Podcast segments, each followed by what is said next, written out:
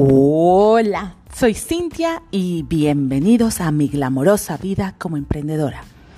En este podcast hablamos de lo bello, glamoroso, espectacular de emprender, así como también de lo no tan bello, no tan glamoroso y no tan espectacular del mundo del emprendimiento. Hablamos de los aprendizajes y obstáculos que podemos encontrar y cómo salir adelante. Y sin más, arrancamos con el episodio de hoy.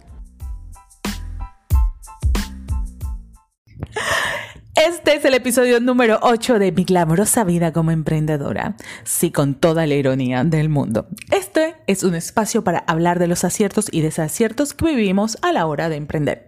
Yo soy Cintia y en los próximos 5 a 10 minutos que dura este episodio, quiero invitarte a que busques tu café, té, chocolate caliente y tomes nota de todos los aprendizajes que puedas aplicar en tu propia experiencia. Y sin más, iniciamos con esta travesía.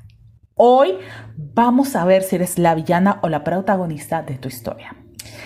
Y aquí quiero llevarte a un punto interesante y es, me imagino que has visto novelas, ¿no? Eh, yo me acuerdo cuando yo estaba chica, yo veía novelas y si ahora de grande yo no veo novelas, las leo. no las veo, pero leo novelas. Y aquí siempre había algo dentro de las novelas y es que había una protagonista y había una villana.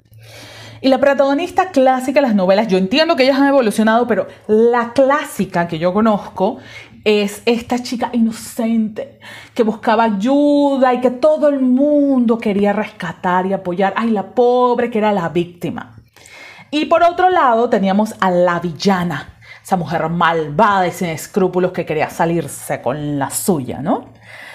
Cuando piensas en una protagonista y una villana, ¿qué personajes te vienen a la mente? Si revisas novelas, telenovelas, películas, ¿cómo son?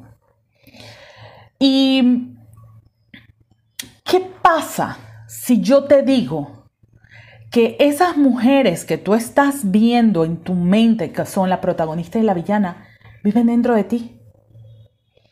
La protagonista es esa versión tuya que sabe lo que quiere que tiene claridad con la vida que desea y decide para ella qué es, qué quiere, qué acción va a, tomar y hasta que, hasta que, hasta ha dado algunos pasos inclusive.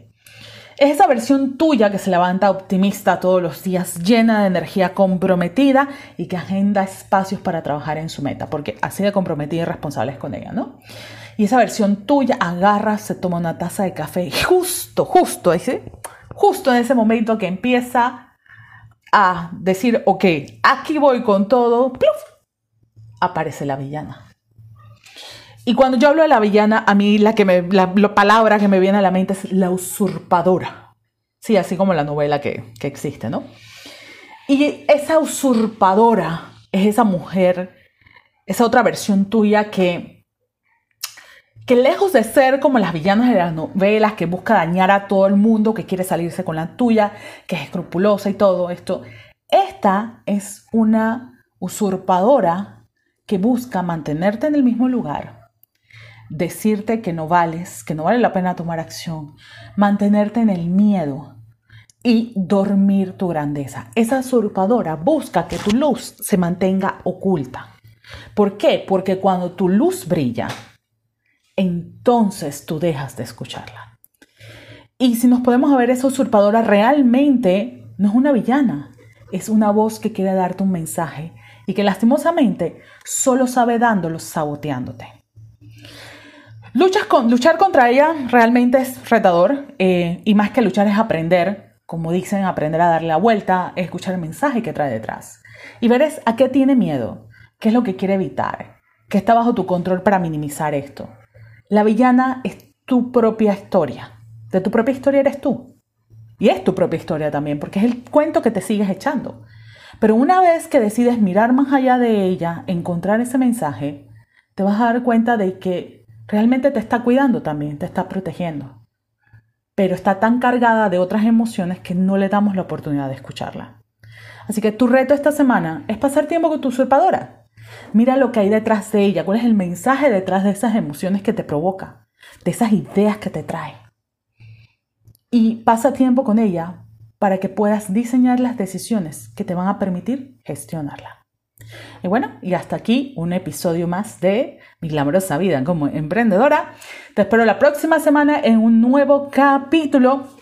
Y te invito a que si esta información fue de valor para ti, la compartas con una amiga, conocida, familiares.